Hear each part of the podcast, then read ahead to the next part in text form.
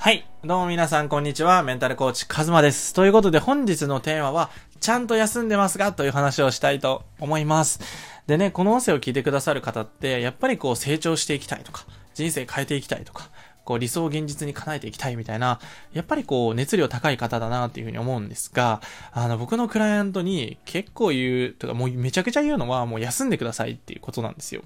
あの、ワクワクとか、チャレンジしたい時って、ついつい休みなしで動けちゃうんですよ。やっぱりこう、なんだろうな、体にエネルギッシュというか、もうこれ現実にしたいみたいな感情になるので、めっちゃこうモチベーション上がっちゃうので頑張れちゃうんですけど、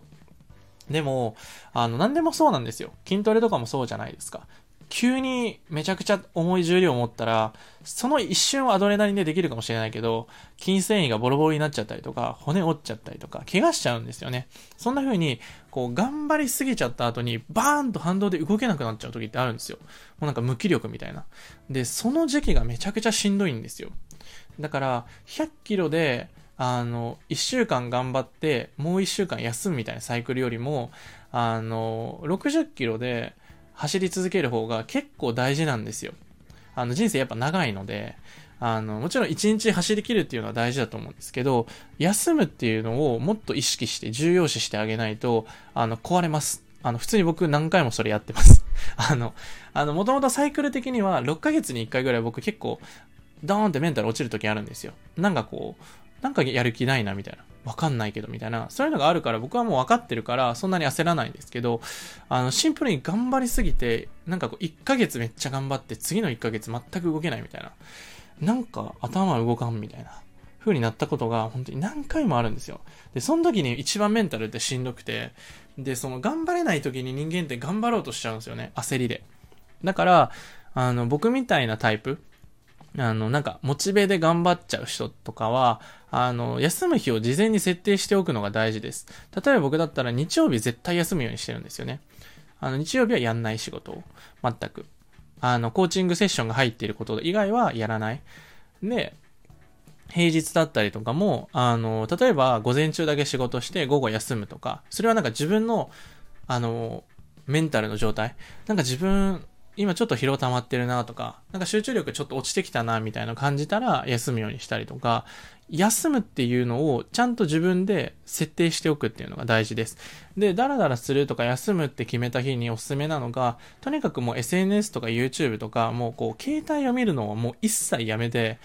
例えば自然のところに行ったりとか、アクティビティに参加したりとか、あの、新しいカフェに行ってみたりとか、あの、何か街を散策したりとか、友達とか、あの、奥さんだったり、子供だったりとか、お子さんだったりと遊びに行くとか、そういう時間がやっぱり大事です。あの、人間ね、あの、SNS とかが発達してまだね、間もないので、あの、やりすぎちゃうんですよ。で、もともと依存作用も強いので、ついついやっちゃうんだけど、あの、携帯見ててもね、全くリフレッシュできません。あの、僕ガチです。あの、メンタルめちゃくちゃしんどい時に携帯見まくってましたけど、病むだけっすね。あの、みんな頑張ってるのに俺何してるんやろって思っちゃうし、あの、焦るんですよね。で、焦りが焦りを呼んで、なんか自己否定につながっちゃうんですよね。休むことへの罪悪感みたいな。で、休むことへの罪悪感って、やっぱりこうメンタルブロックかかってるんですよね。過去の経験とかで休んじゃいけないとか、その自分の不安みたいなところの要素があるんで、ここともね、向き合っていくのがやっぱりいいんですよ。僕もあの、あの、休むことが苦手で、休むことに罪悪感を感じてたのなんでだろうって深掘りしていったら、いろんな気づきとかあって、で、それに大丈夫だよって、こう気づくことでね、すごく楽になるので、で、そういう風にしていくと、休むことがすごいいいことだし、自分のために休んであげようって選択できるようになるんですよね。だからこれはなんか甘えとかじゃなくて甘えって思っちゃうマインドがあるっていうことを自覚する。自分の中で罪悪感を感じるんだったら罪悪感を感じた瞬間が絶対あるんですよ、過去にね。だって生まれた瞬間にそう思うことないじゃないですか。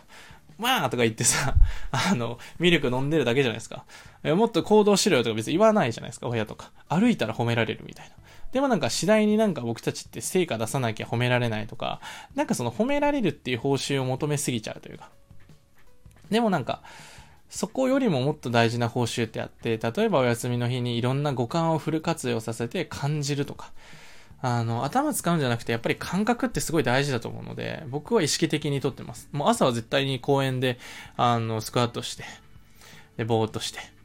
ていう写真撮ったりとか、そういうふうに、あの、地球にいるっていうことを忘れないようにするっていうのが大事になってくるので、ぜひぜひやってみてください。ということで今回は、ちゃんと休みましょうっていうお話でした。あの、もしね、できてないなって思う方は、あの、ぜひね、あの、さっきお伝えした休む日を事前に設定しておくっていうのがマジでおすすめです。あの、絶対やった方がいいです。